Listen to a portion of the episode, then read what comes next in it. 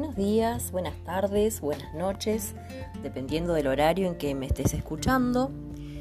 Quería acercarme para comentarte qué es un podcast y para invitarte a pensarlo como una posibilidad, un recurso más para nuestras clases.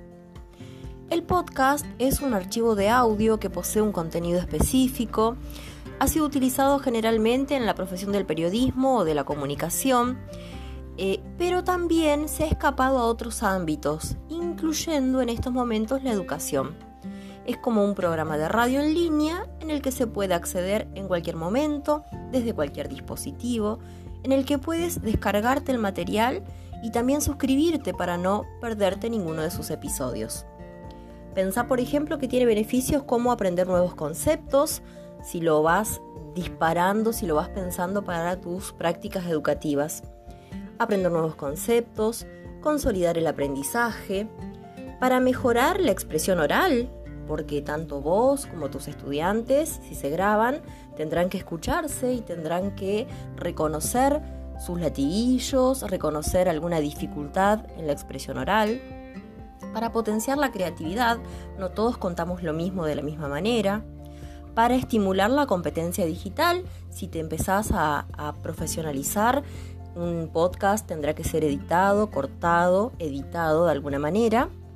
También para aumentar el interés en las clases, en los temas que vas a abordar, o para incrementar la motivación, que es otra de las necesidades que tenemos como docentes.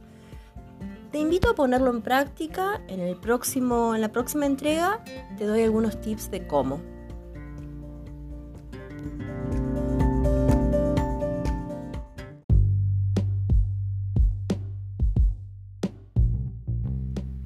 Buenos días, buenas tardes, buenas noches, compañeros. Ante la pregunta propuesta, yo me voy a detener. Eh, pensaba en la reflexión de cómo fue nuestro 2020 y a partir de eso cómo nos preparamos para este nuevo año. Para ello les voy a compartir un extracto de una entrevista a Mariana Maggio, que es uno de los grandes referentes en el uso de las tecnologías, de las nuevas tecnologías, tecnologías digitales eh, en la escuela. Ella dice y sostiene el riesgo de llevar de un día para el otro la escuela a espacios virtuales es reproducir la lógica de la enseñanza clásica, ponerse detrás de una pantalla y revolver archivos PDF. Entonces, ante la pregunta cómo generar propuestas de enseñanza atractivas en espacios virtuales, desde hace años la educación funciona adentro y afuera de la escuela, pero también en las redes, en las series, en los juegos en línea. Ahí es donde están los chicos, en la virtualidad. Lo que tenemos que hacer los docentes es traer el cuerpo, no en términos de realidad aumentada, sino de que en lo tecnológico esté también lo humano. En este contexto de aislamiento por el coronavirus, los docentes tenemos que trabajar también con nuestras emociones, con nuestras preocupaciones, como si estuviéramos en la escuela, si en el aula nos conectamos intensamente con lo que pasa, si dialogamos, si nos enojamos, nos emocionamos.